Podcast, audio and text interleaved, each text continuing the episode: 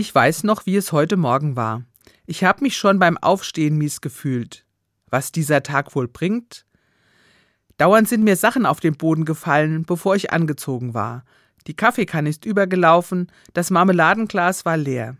Der Bus ist mir vor der Nase weggefahren und am Arbeitsplatz gab es dicke Luft zwischen den Kollegen. Das waren ja tolle Aussichten für den neuen Tag.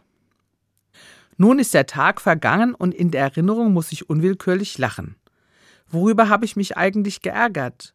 Doch nur über mich selbst. Die Zahnbürste ist mir heruntergefallen, weil ich in Gedanken nicht beim Zähneputzen, sondern schon beim Kaffeekochen war. Und weil das weiter so ging, kam ich auch zu spät zum Bus.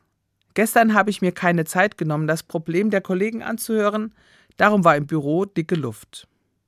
An manchen Tagen geht das so von morgens bis zum Abend.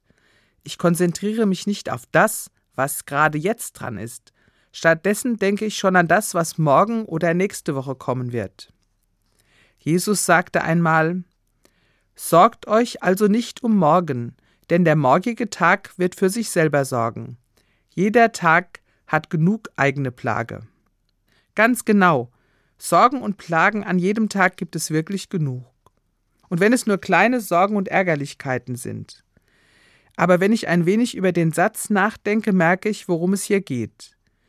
Ich habe die überraschende Entdeckung gemacht, die Sorgen für morgen, die muss ich mir nicht schon heute machen. Es reicht, wenn ich morgen daran denke. Dieser Gedanke macht mich frei. Er nimmt mir manche Last, die ich mit mir herumtragen muss. Und dann kann ich auf den vielen Ärger, viele Sorgen und Plagen ganz gelassen reagieren. Der Satz aus der Bergpredigt ermutigt mich, mich auf das Hier und Jetzt zu konzentrieren. Und morgen ist dann etwas anderes dran.